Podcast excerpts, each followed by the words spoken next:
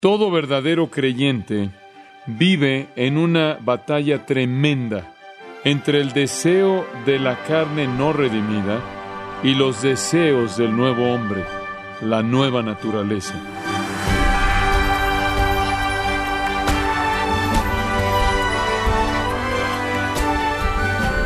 Apreciado oyente, cuando usted se convierte en creyente, toda su perspectiva de la vida cambia, incluyendo el significado de pasar un buen tiempo, un buen rato. Pero un cambio radical en sus prioridades no sucede sin un precio. Podría ser perder una amistad, dos o incluso más, ser rechazado debido a su nuevo estilo de vida. Sin embargo, usted puede regocijarse en este tipo de rechazo. Francamente, es una prueba de que usted ha tomado los pasos necesarios para romper el dominio que el pecado tiene en su vida. Y ese es el título del estudio del pastor John MacArthur aquí en Gracia a vosotros, Rompiendo las garras del pecado. En nuestros programas anteriores hemos visto que usted puede romper las garras del pecado al recordar su efecto en Cristo, en los creyentes, en Dios y en los perdidos. Ahora, para terminar este último punto y luego añadir uno más, veamos la lección de hoy.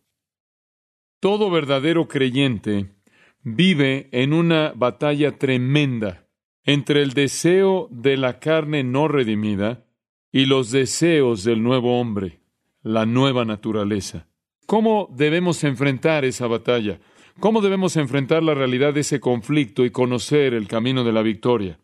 Permítame sugerirle a usted que un factor que es muy importante es tener una perspectiva triple con respecto al pecado. En primer lugar, debemos tener una perspectiva hacia adelante. Debemos tener una especie de orientación futura en la que estamos haciendo lo que Jesús dijo, estamos velando y orando, no sea que entremos en tentación. Pero también no solo debe haber una dimensión futura en nuestra perspectiva, sino que debe haber una dimensión presente también. No solo debemos estar en espera, sino que debemos estar enfrentando lo que está aquí en el presente. Debemos odiar lo que es malo, debemos aferrarnos a lo que es bueno. Y entonces, percibiendo lo que es inminente en el futuro, viviendo en lo que es real en el presente, nos ayudará a enfrentar el pecado.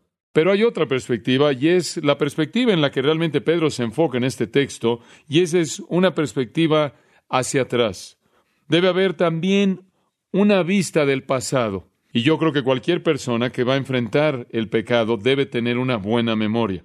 Pedro nos va a ayudar a entender lo que necesitamos recordar conforme vemos el texto.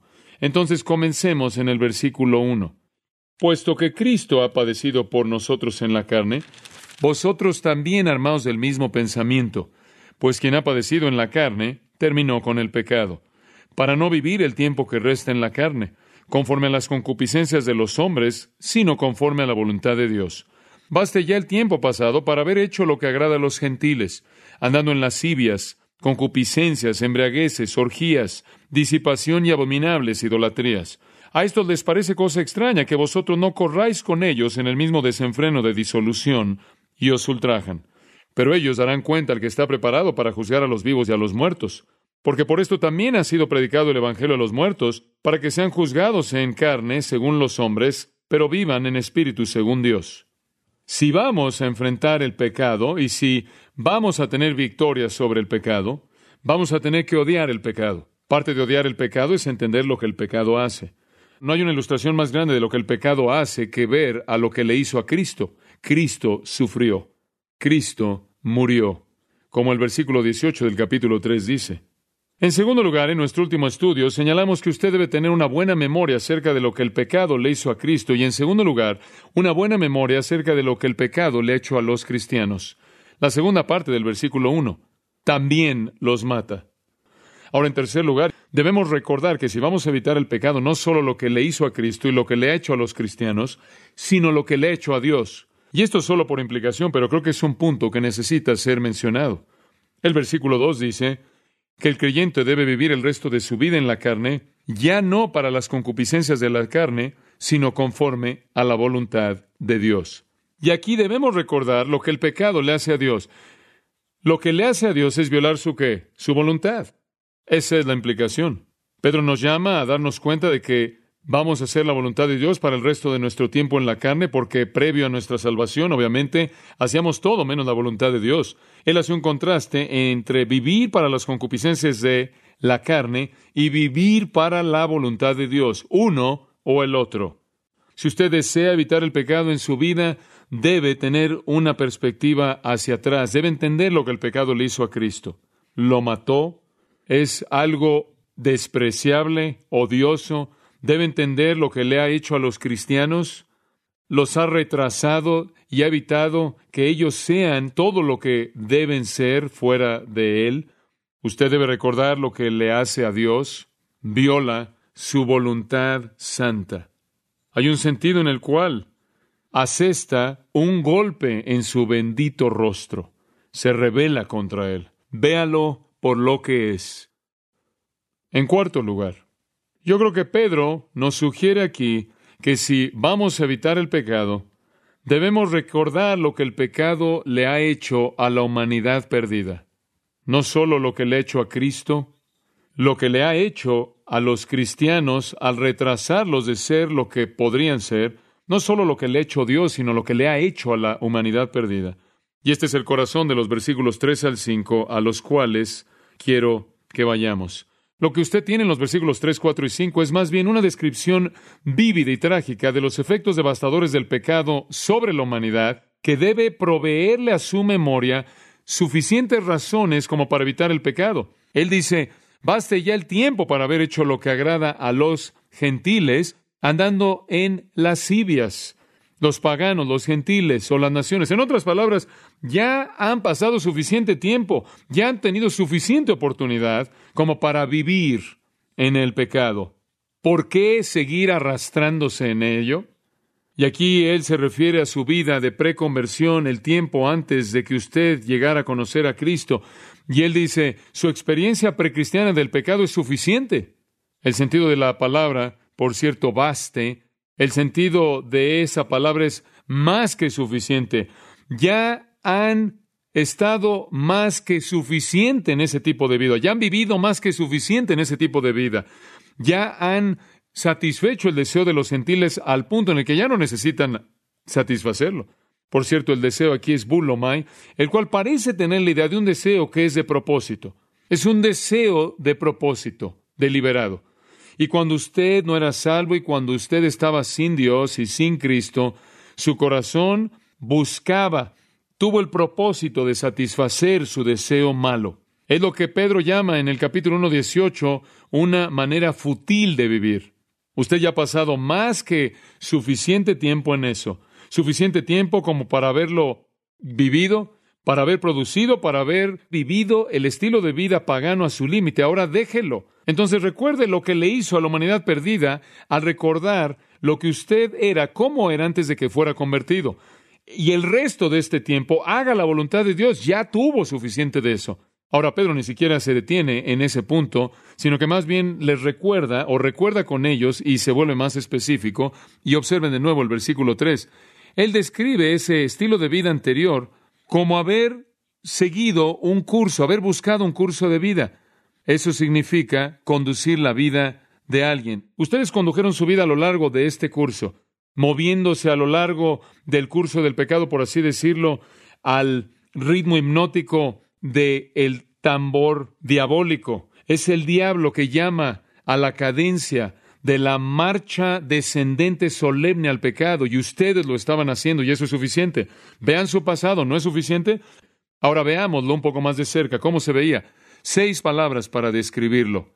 Ustedes anduvieron en lascivias, aisolagia. La palabra es usada para describir un, el espíritu que no conoce restricción. El espíritu que se atreve a pecar con cualquier pecado, vicio, sin restricciones. De hecho, la palabra antigua es disipación y esa palabra significaba una satisfacción excesiva, una búsqueda de la satisfacción excesiva en el placer sensual. Él está diciendo, así era antes, antes de que vinieran a Cristo, en su condición perdida, vivieron en una impiedad sin restricciones tal, en un pecado abierto contra Dios, que ustedes desfilaban, desplegaban sin temor alguno su vicio. Y ciertamente esa es verdad en la cultura en la que vivimos, la cual tendría que ser definida como una cultura pornográfica. La segunda palabra que él usa está asociada muy de cerca con la primera. Él usa la palabra concupiscencias. Pasión se refiere al deseo maligno, se refiere a ser impulsado por el instinto animal, ser impulsado por la pasión. Es la búsqueda de la satisfacción sin consideración alguna, sin razonamiento, en placeres que la pasión busca. Y él después usa otra palabra, embriagueces. La palabra literalmente significa vino, vino que está burbujeando, y habla de estar intoxicado, de embriaguez habitual, podría también hablar de la embriaguez que viene también de las drogas. La cuarta palabra que usa es traducida orgías, comos. Realmente se refiere a una orgía sin restricciones, a una fiesta sin restricciones. El término era usado en literatura extrabíblica para referirse a un grupo de personas que estaba en estado de embriaguez, actuando sin restricción alguna, que estaba tambaleándose y cantando ahí por las calles, causando problemas, es la embriaguez pública. Y por cierto, normalmente estaba asociado con la adoración de dioses falsos, las sectas del tiempo antiguo, como la adoración de Dionisio o de Baco. Y después él añade una palabra que es muy parecida, disipación, disipación, fiestas de embriaguez, potos, simplemente tomar por causa de tomar y emborracharse. Y después él añade abominables idolatrías. La adoración de ídolos, eso es una abominación a Dios. Ahora ahí, queridos amigos, está una caracterización de una persona no regenerada, y no toda persona, claro, no es tan mala como podría ser, pero normalmente este es el estilo de vida de una persona no regenerada en nuestra cultura, y así también era en la época de Pedro. Él dice, ustedes tuvieron suficiente de eso, suficiente vida vil, suelta, disipada, ya tuvieron suficiente de vivir motivados, controlados por la pasión, suficiente borrachera, suficientes fiestas sin restricciones, suficientes fiestas de embriaguez, suficientes idolatrías abominables de adoración a los dioses falsos, suficiente. Pero a partir de ahora no vivan así. Recuerden cómo vivieron, recuerden lo que el pecado les hizo, recuerden el dolor de su sensualidad y su concupiscencia, su embriaguez, sus orgías, el dolor de sus fiestas de borracheras e idolatrías abominables. Lo interesante de todo esto es que estuvo empacado y atado por un moño llamado religión en tiempos antiguos. Era justificado como una forma de adoración a una deidad. Después en el versículo 4 Pedro añade, y esto es muy interesante, a estos les parece cosa extraña que vosotros no corráis con ellos en el mismo desenfreno de disolución y os ultrajan. Hombre, eso es una realidad. Les sorprende cuando ustedes dicen mi vida ha cambiado, ya no hago eso. Están sorprendidos, están en un estado de shock cuando tu vida es diferente. Eso es normal para ellos. Es a tal grado un estilo de vida que cuando no vives de esa manera están sorprendidos. El verbo significa estar sorprendido en, un estado de shock. Incluye la idea de ofenderse. Están enojados, molestos. ¿Por qué? Porque están molestos con usted, porque usted no corre con ellos en el mismo desenfreno de disolución. Como puede ver, en primer lugar, cuando ellos ven que usted ha sido transformado y usted no está viviendo su vida de esa manera, es cuestión de sorpresa para ellos, es cuestión de sorpresa. J.B. Nichols escribe, y cito, los licenciosos, esclavizados por hábitos que no pueden romper, encendidos por lascivias que no pueden extinguir, que están siendo impulsados hacia abajo por una fuerza de gravedad que no pueden por sí mismos resistir, están sorprendidos ante el cambio completo en las vidas de aquellos creyentes cuyo objetivo en la vida ahora es la voluntad de Dios. Fin de la cita.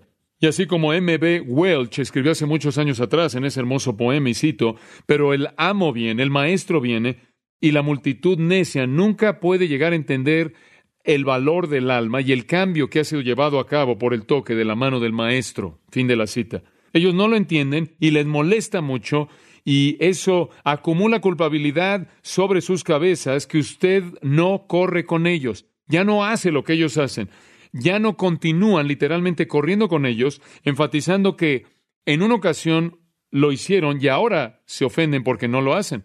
Esa pequeña frase, no corráis con ellos en el mismo, esa pequeña frase en el mismo desenfreno de disolución, es una frase muy vívida. El retrato es de una multitud grande que está corriendo en una carrera salvaje, está corriendo sin restricción alguna. William Kelly dice es una estampida eufórica de buscadores de placer que está en una carrera. El término desenfreno es usado solo aquí y significa primordialmente que confluyen aguas. Tiene la idea de aguas que se unen para fluir. Algunos sugieren que tiene la idea de una cisterna. Otros sugieren la idea de desechos que están cayendo en una cisterna.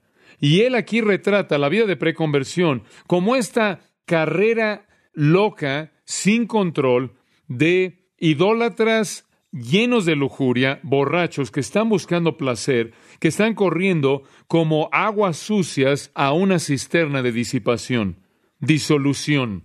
Disolución significa el estado de maldad en el cual una persona no piensa en nada más que maldad. No piensa acerca de la salud, no piensa acerca del dinero, no piensa acerca de la reputación, no piensa acerca de la virtud, solo en satisfacer su pasión. Hay una pasión ardiente a tal grado en el pecado que la gente sin pensar está buscando su pasión de manera intensa, irresistible, está corriendo a esa cisterna en disolución, son atraídos a ella. Y Pedro dice, eso difícilmente es un spa, una tina de hidromasaje para un cristiano, difícilmente es el lugar para ustedes. Recuerden cómo era, recuerden cómo era.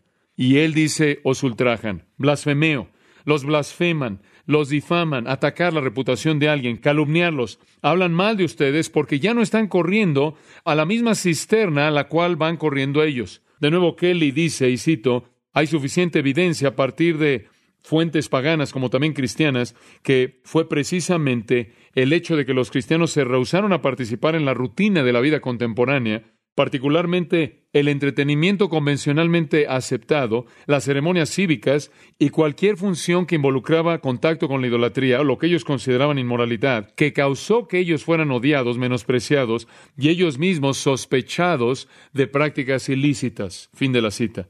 Fue esa misma razón lo que hizo que la gente los odiara.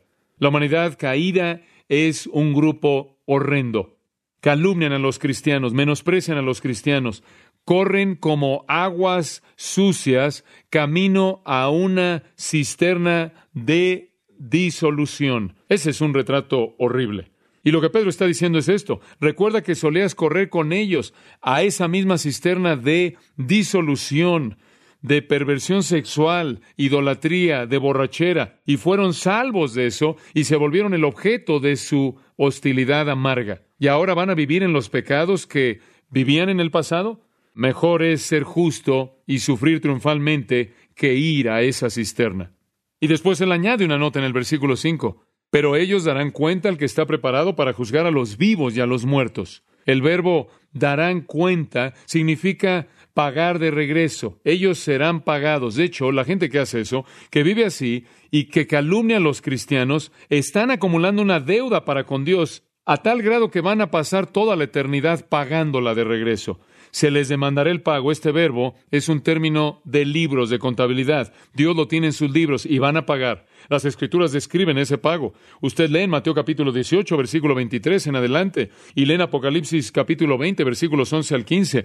Viene un tiempo cuando ellos pagarán y van a dar cuenta al que está preparado para juzgar a los vivos y a los muertos cuando estén ahí ante el juicio del gran trono blanco. Él dice esto, al que está preparado para juzgar a los vivos y a los muertos. Los vivos, aquellos que están vivos en la actualidad en el tiempo de Pedro, los muertos, los que ya murieron, todos van a ser juzgados, todos. Como dice Romanos 3:19, Pablo escribe, para que toda boca sea cerrada y nadie pueda defenderse, no van a escapar el juicio. Y van a quedar mudos ante un Dios santo, ante el trono del juicio, sin defensa, sin ningún abogado, sin excusa, y serán juzgados. De hecho, la severidad de su juicio es quizás descrita de manera vívida en Segunda de Tesalonicenses como en cualquier otro lugar. Porque es justo delante de Dios pagar con tribulación a los que os atribulan, y a vosotros que sois atribulados, daros reposo con nosotros cuando se manifieste el Señor Jesús desde el cielo con los ángeles de su poder en llama de fuego, para dar retribución a los que no conocieron a Dios ni obedecen al Evangelio de nuestro Señor Jesucristo, los cuales sufrirán pena de eterna perdición excluidos de la presencia del Señor y de la gloria de su poder. Su día vendrá. Una nota en el capítulo 4, versículo 5 al, la palabra al ellos darán cuenta al que está preparado para juzgar. ¿Quién es el juez? ¿A quién se identifica como al? Podríamos decir, por un lado es Dios, 1 Pedro 1.17. Si invocáis como Padre al que juzga imparcialmente, eso se refiere a Dios. Pero si leemos Juan 5, 22 al 27, nos dice ahí que todo juicio ha sido entregado a Jesucristo. Y entonces creemos que Dios los va a juzgar, pero Dios los va a juzgar a través de su Hijo, el Señor Jesucristo, a quien le ha entregado todo juicio. ¿Qué le ha hecho el pecado a los no salvos? Ha hecho que su vida sea disoluta. Los ha hundido en una cisterna vil, sucia de disolución. Y los ha hecho enemigos del pueblo de Dios, y de esta manera los ha hecho enemigos de Dios mismo, los enemigos de Cristo y los objetos de un juicio eterno condenador. Creo que lo que Pedro tiene en su corazón es recordarnos y decirnos, mire eso y no lo olvides. Debe ayudarte a evitar el pecado, debe ayudarte a estar dispuesto a sufrir por causa de la justicia gozosamente. Entonces, evitar el pecado requiere una buena memoria, una buena memoria de lo que el pecado le ha hecho a Cristo, lo mató. Lo que el pecado le hecho a los cristianos nos mantiene alejados de lo que podríamos ser, porque la única manera en la que podríamos dejar de pecar es morir, y entonces estamos ligados a la carne. Ver de nuevo y ver lo que le he hecho a Dios lo ha ofendido mucho, porque el pecado es rebelión contra su voluntad. Y observa y mira lo que le he hecho a los perdidos, los hechos sucios y viles, y los ha apuntado, los ha preparado para la condenación. Finalmente, Pedro tiene un magnífico recuerdo más al ayudarnos a evitar el pecado y con gusto estar dispuestos a sufrir por causa de la justicia, y es este. Recuerda, en quinto lugar, lo que Dios te prometió al vencer el pecado. Recuerde lo que Dios le prometió al vencer el pecado. Observe el versículo 6. Porque por esto también ha sido predicado el Evangelio a los muertos, para que sean juzgados en carne según los hombres, pero vivan en espíritu según Dios. Este es un versículo simple y profundo, porque por esto también ha sido predicado el Evangelio, significa el mensaje salvador de Jesucristo, a los muertos. Simplemente significa aquellos que ahora están muertos. Él tiene en mente algunos creyentes que oyeron el Evangelio y ahora murieron, quizás algunos de ellos asociados a los que escribió Pedro esta carta, murieron por su fe en Cristo. Y entonces la idea aquí primordial es que el creyente bajo persecución, bajo cualquier trato injusto, bajo castigo, inclusive muerte, aún muerte, debe estar dispuesto a sufrir sabiendo que hay triunfo, porque aunque muera en la carne como hombre, vivirá en el Espíritu de acuerdo con la voluntad de Dios. Lo que Pedro está diciendo es que Dios le ha prometido que a través de la muerte usted vencerá el pecado. Entonces él recuerda a sus lectores que el Evangelio le fue predicado a aquellos que ahora murieron por este propósito, que aunque son juzgados en la carne como hombres, literalmente matados por su fe en Cristo, vivirán en el Espíritu de acuerdo con Dios. Y entonces Él nos lleva de regreso a donde comenzamos. Todo lo que la muerte le puede traer es llevarlo a la vida eterna en la presencia de Dios. Como puede ver, es un paralelo a todo lo que hemos estado aprendiendo al final del capítulo 3, versículo 18. Cristo murió, pero no se quedó muerto. Él fue hecho vivo en el Espíritu. Su cuerpo estuvo muerto, su Espíritu estuvo vivo, al mismo punto aquí. Ellos pueden matar su cuerpo, pero su Espíritu estará vivo y entrará a la promesa de la vida eterna. Entonces, evitar el pecado frente a grandes amenazas, frente a la persecución, inclusive la muerte es posible, noble, justo, es mandado. Y una manera de ayudar al vencer eso es recordar y recordar lo que el pecado le hizo a Cristo, lo que le hace a los cristianos, lo que le hace a Dios, lo que le hace a los perdidos, y después recordar lo que Dios le ha prometido en el futuro. No importa lo que nos hagan, podemos ser victoriosos. Creo que Jesús dijo en gran parte lo mismo cuando dijo, no temáis a los que destruyen el cuerpo, más bien temed a aquel que destruye tanto el alma y el cuerpo en el infierno. Amados, nosotros, como todos los que han venido a Cristo, luchamos con el pecado. Y esta ha sido una presentación algo cuidadosa y quizás hasta técnica. No quiero que pierdan el impacto. Si podemos llegar a verlo por lo que es, vamos a odiarlo como Dios lo odia. Ver lo que le hizo a Cristo, ver lo que le hace a Dios, ver cómo afecta a los creyentes, destruye sus vidas, sus matrimonios, sus familias, los retrasa de ser lo que Dios quiere que sean, y entender cómo lleva la raza humana a una cisterna de disipación, de disolución, y en últimas al juicio nos debe hacer odiar el pecado. Y después cuando usted voltea eso y compara el otro lado, que Dios nos ha prometido que al final, no importa lo que nos hagan, viviremos en el Espíritu para Dios para siempre. No debe haber presión de este mundo impío que nos haga caer presa a su estándar de vida, ni siquiera la amenaza de perder la vida. Bueno, que Dios nos ayude a ser guerreros fieles contra este enemigo. Inclinémonos en una palabra de oración. Padre, se nos ha recordado en el siguiente versículo de este pasaje de cómo Pedro habla de lo importante que es estar involucrado en la oración ferviente. Padre, que reconozcamos que aun cuando hemos cultivado la memoria y cuando entendemos los efectos terribles, terribles del pecado, aún así debemos orar y depender de ti como el recurso para la victoria en nuestras vidas. Padre, haznos santos, justos, puros. Continúa conformándonos a la imagen de Cristo, quien es tanto nuestra meta como nuestro destino, y te daremos gracias y la alabanza en su querido nombre. Amén.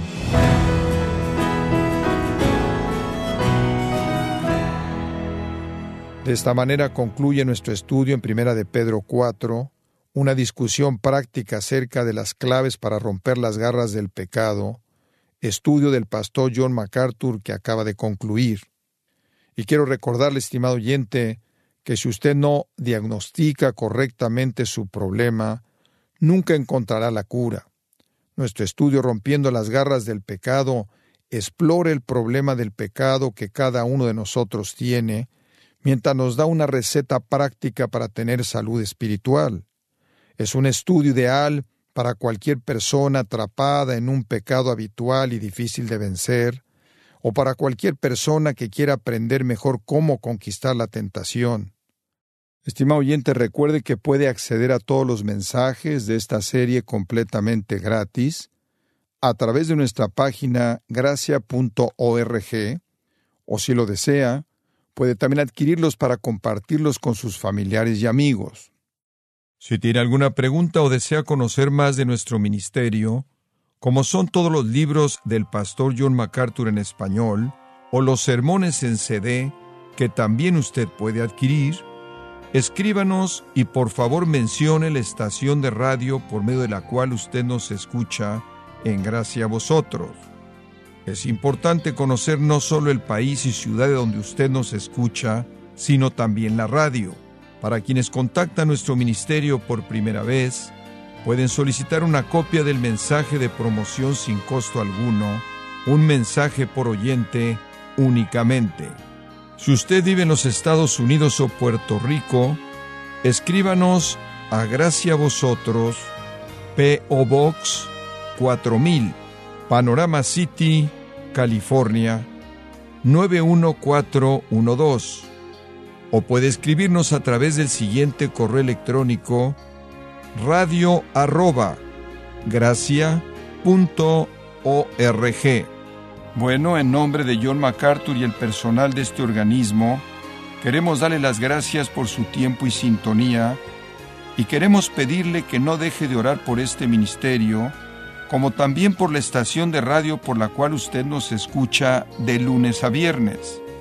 Este es su amigo Miguel Contreras, invitándola a que sintonice nuestra próxima edición para que juntos continuemos desatando la verdad de Dios un versículo a la vez. No se lo pierda, aquí en Gracia a Vosotros.